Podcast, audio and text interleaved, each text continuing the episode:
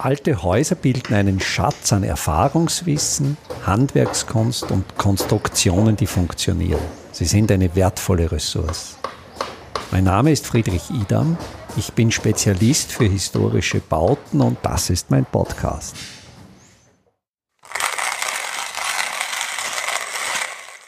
Meine Kaffeemühle. Es mag natürlich befremden, wenn ich in einem Podcast über Simple Smart Buildings, wo es ja ums Bauen geht, eine Episode ein paar Gedanken über meine Kaffeemühle widme. Diese Kaffeemühle, denke ich aber, steht sehr zeichenhaft für Technologie, für funktionierende Technologie. Sie steht möglicherweise modellhaft, wie wir unsere Technik sinnvoll zurückskalieren könnten auf ein Maß, das verträglich ist. Meine Kaffeemühle besteht aus mehreren Werkstoffen. Sie besteht aus Holz, sie besteht aus Stahl und sie besteht aus Messing. Sie hat einen mehrgeschossigen Aufbau, also sie ist fast so etwas wie ein, ein kleines Gebäude. Es gibt einmal, also von der Größe her, sie ist etwa eine Grundfläche von 12 mal 12 Zentimetern und steht auf einer Grundplatte. Wenn ich es jetzt rein vom architektonischen betrachte, ist diese Grundplatte so wie bei einem griechisch-antiken Tempel das Stylobat, die Fläche, auf der die Säulen stehen, das bildet die Basis. Auf, auf dieser Grundplatte ist einmal ein würfelförmiger Mühlenkörper oder wenn man bei der Gebäudeanalogie bleibt, ein, ein, Baukörper, der in seinem Untergeschoss eine Lade besitzt. Diese Lade dient dazu, den gemahlenen Kaffee aufzunehmen. Und im zweiten Teil, im oberen Teil des Würfels, ist dann dieses Mahlwerk untergebracht.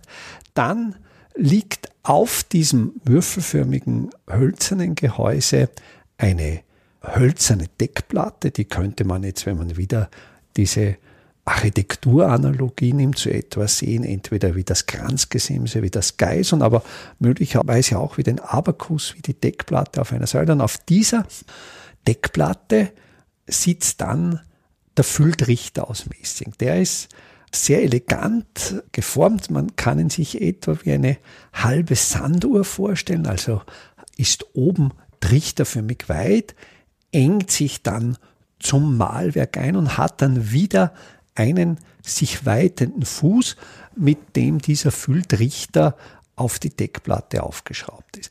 Der Trichter selbst ist zweiteilig, da gibt es einen oberen Kranz. Diesen oberen Kranz kann ich hin und her schieben und der hat eine Öffnung.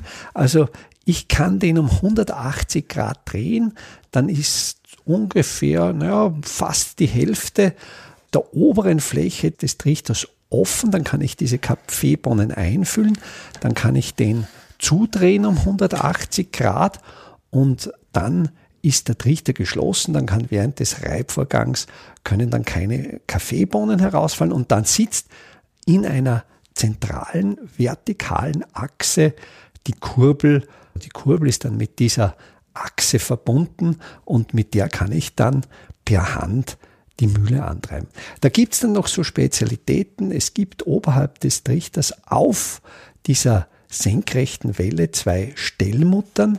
Die sind Kontramuttern, die sind gegeneinander angezogen. Also ich kann diese Muttern mit dem Gabelschlüssel öffnen und kann hier den Abstand im Malwerk verändern, sodass ich letztlich relativ einfach einstellen kann, den Feinheitsgrad, wie dann die Bohnen gemahlen werden. Die Handkurbel selbst ist elegant geformt, die ist nicht gerade, die ist in einem S-Schwung geformt und hat dann am äußersten Ende wiederum einen gedrechselten hölzernen Drehknauf. Das heißt, den halte ich fest und während des Drehvorgangs kann ich den festhalten. Es ist vom Handling her eigentlich sehr, sehr angenehm und ich benutze diese Kaffeemühle zweimal täglich. Und die wird benutzt seit 1930. Also wir sind jetzt im Jahr 2022. Also die wird seit über 90 Jahren benutzt und funktioniert. Die Kaffeemühle habe ich von meiner Großmutter bekommen, die hat 1930 geheiratet und das war ein Teil ihrer Hochzeitsaussteuer. Und die hat so jetzt diesen ganz typischen Weg von Technologien. Sie war zu ihrer Entstehungszeit State of the Art, also da war es offenkundig das Beste, was an Technik möglich war. Und sie wurde dann, nehme ich an, benutzt. Ich bin auch davon überzeugt, dass sie während des Zweiten Weltkriegs, als es keine Kaffeebohnen gab, auch nicht benutzt wurde, wurde nach dem Zweiten Weltkrieg 1950er, 60er Jahre weiter benutzt. Und dann kam genau der Punkt, wo die Haushalte elektrifiziert wurden. Und auch meine Großmutter erwarb sich dann voller Stolz eine elektrische Kaffeemühle, wo man eben dann nicht mehr händisch kurbeln musste, sondern per Knopfdruck der Kaffee in diese elektrische Mühle zerhackt wurde. Und dann kam diese Kaffeemühle ins Ausgedinge und wurde nicht mehr gebraucht. Und ich damals als junger Mensch, als Schüler in einer eigenen kleinen Schülerwohnung, habe dann diese Kaffeemühle von meiner Großmutter geschenkt bekommen. Ihr war es einerseits leid, sie wegzuwerfen, andererseits brauchte sie diese Kaffeemühle nicht mehr, ihre moderne elektrische Mühle hat. Und ich benutze diese Mühle jetzt seit meinem 16. Lebensjahr täglich und male mit reiner Muskelkraft den Kaffee. Da ist auch ein wunderschönes Schild noch auf diesem würfelförmigen Kasten.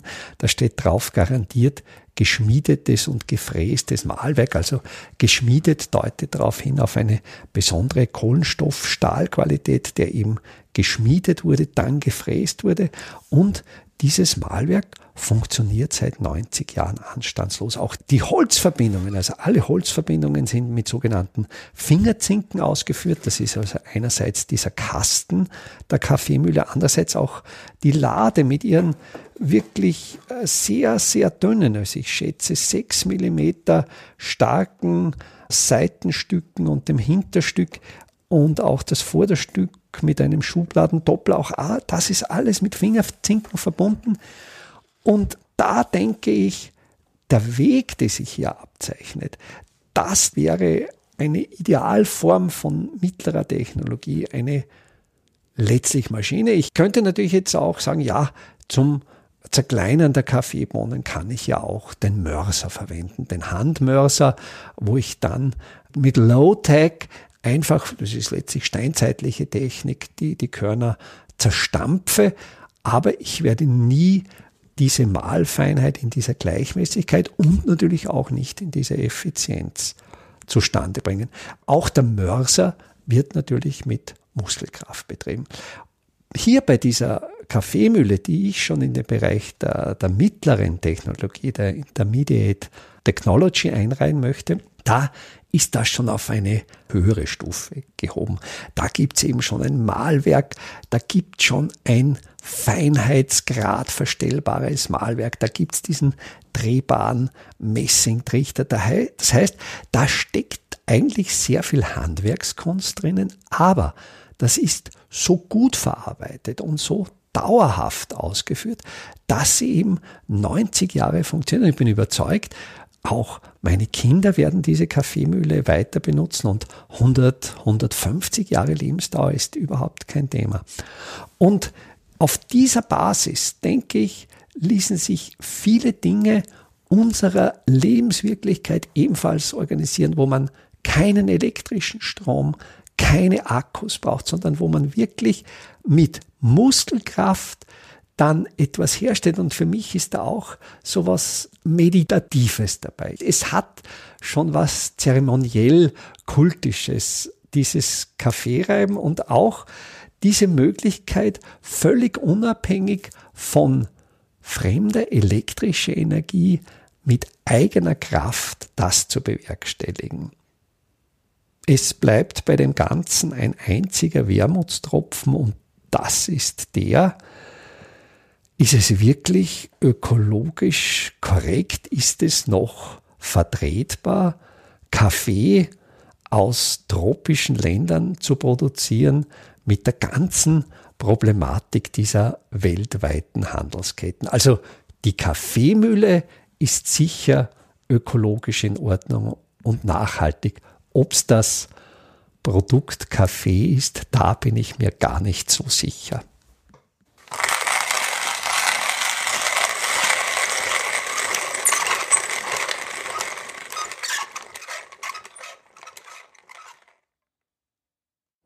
Einfache, aber schlaue Handwerkstechniken können Sie jetzt auch in der Praxis erlernen.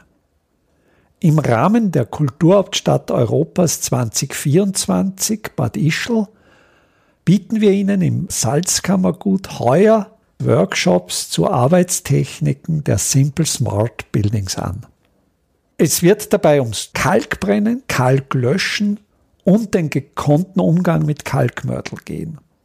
Sie lernen alte Kastenfenster wieder instand zu setzen und besuchen Häuser, die von ihren Besitzern renoviert worden sind.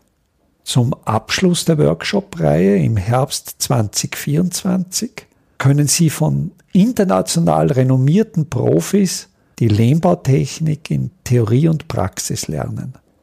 Wir würden uns freuen, wenn wir Sie für den einen oder auch für mehrere Workshops begeistern könnten. Alle Termine, den Workshop-Folder zum Download und den Link zur Anmeldung finden Sie auf der Startseite meiner Website www.idam.at.